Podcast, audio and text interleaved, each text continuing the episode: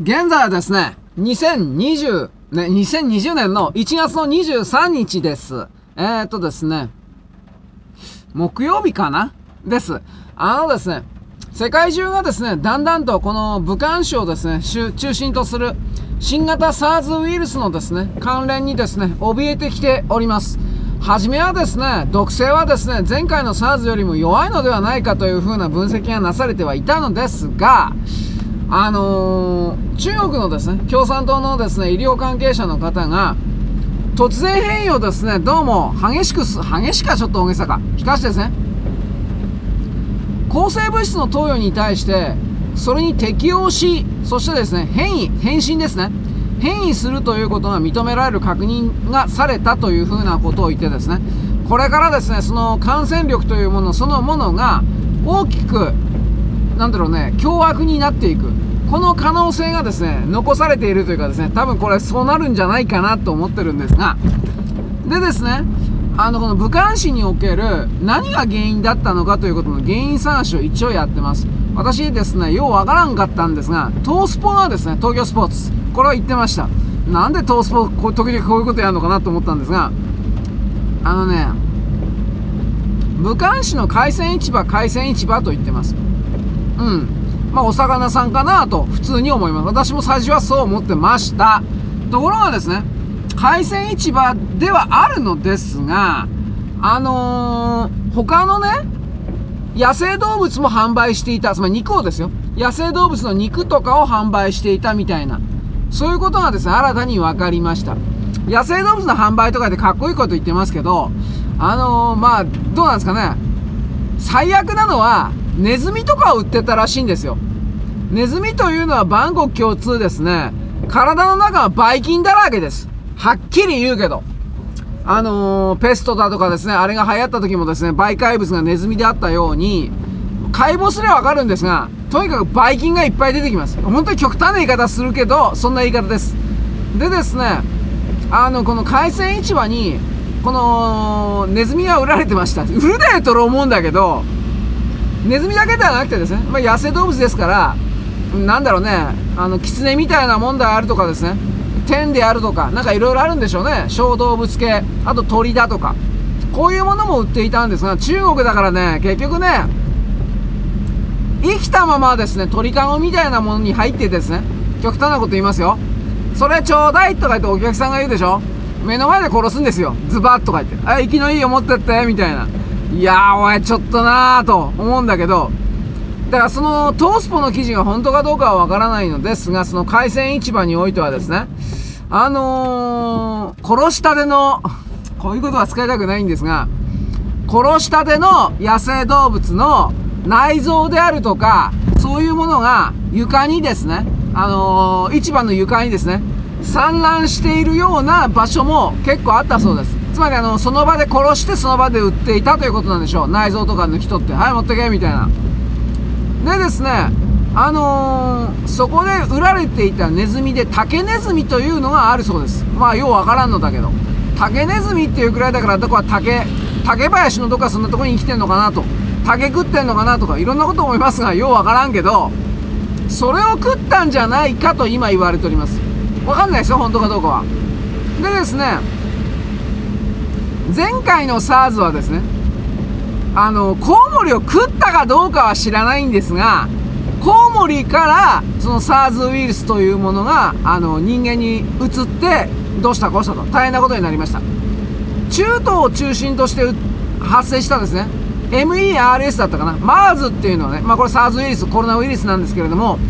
この時もラクダだったんですよ。で動物が持ってるですね、まあコロナウイルスがですね、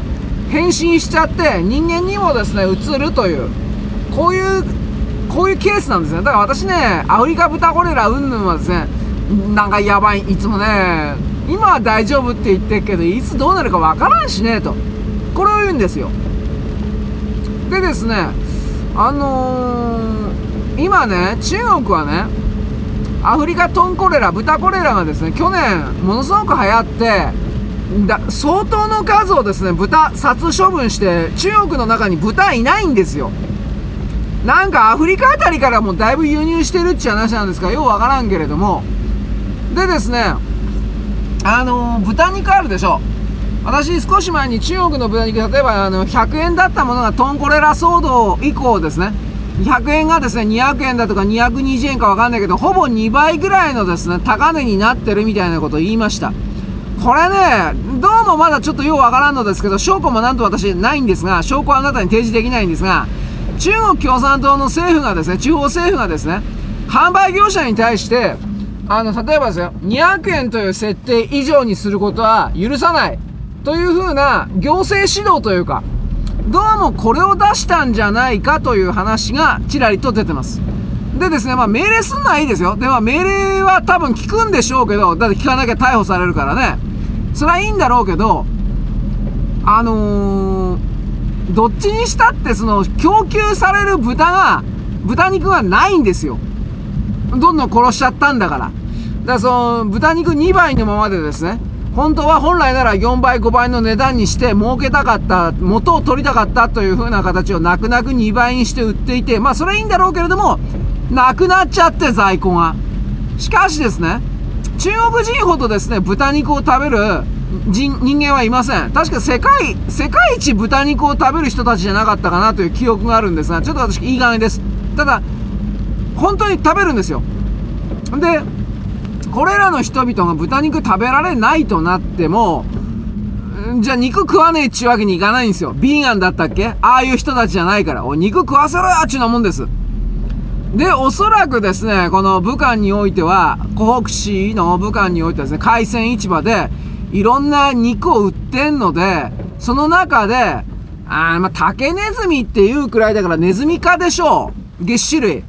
多分、そんなに値段高くないんじゃないんですかね。ネズミだから数いっぱいいるんじゃないんですかね。それ以前にそんなもん売るなよって話なんですが。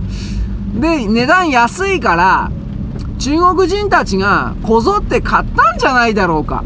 と私はこれ想像で言っております。ただ、トースポもですね、竹ネズミじゃないかというふうに言ってるけど、まあ別にトースポは調べたじゃなくて、中国のですね、どっかの記事をですね、あの翻訳しただけなんでしょうが、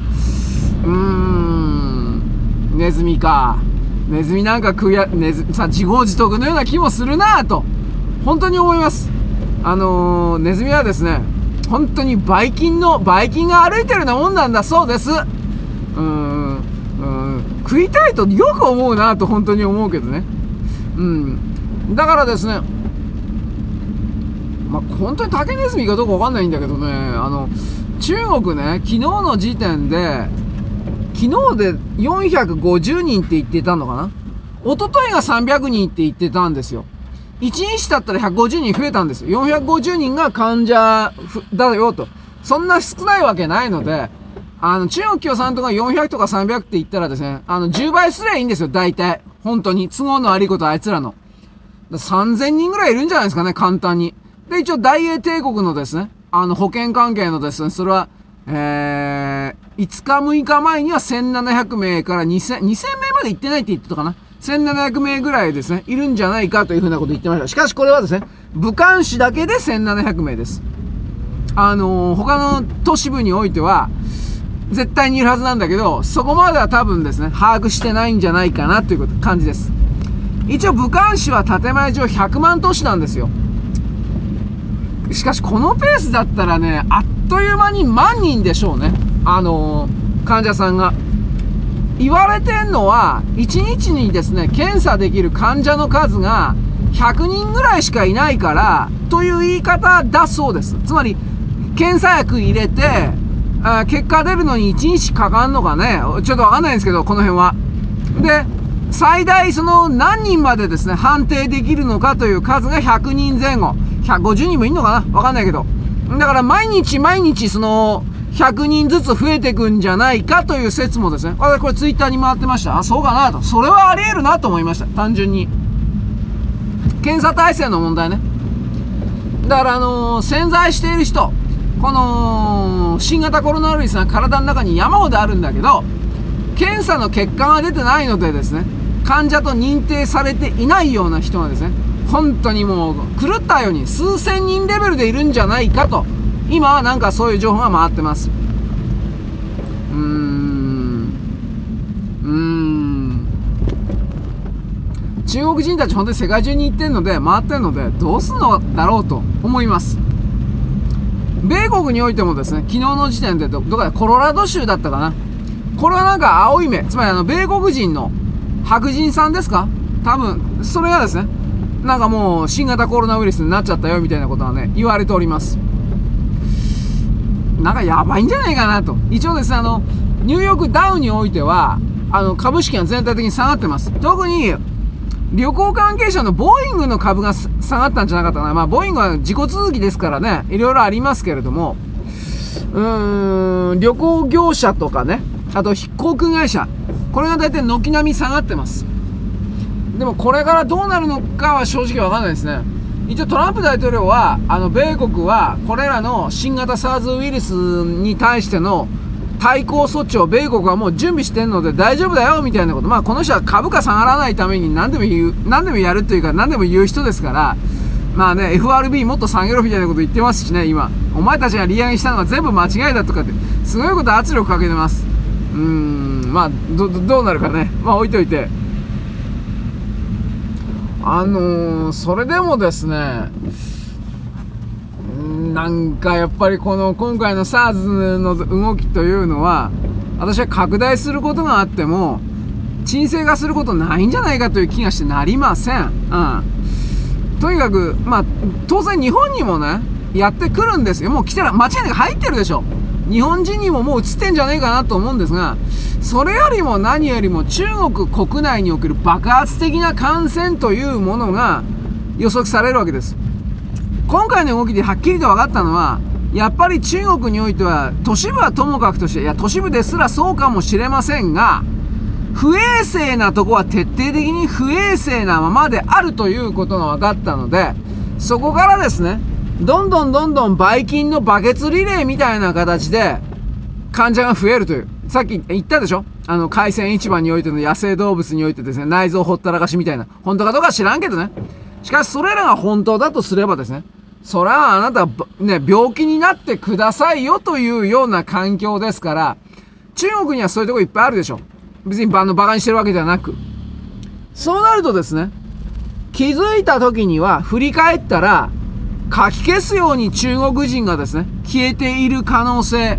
そういうことをちょっと真面目に考えなくちゃいけない段階に、なんかもう至っちゃうんじゃないかと、そういうふう、そういう風な流れになっちゃうんじゃないかなと。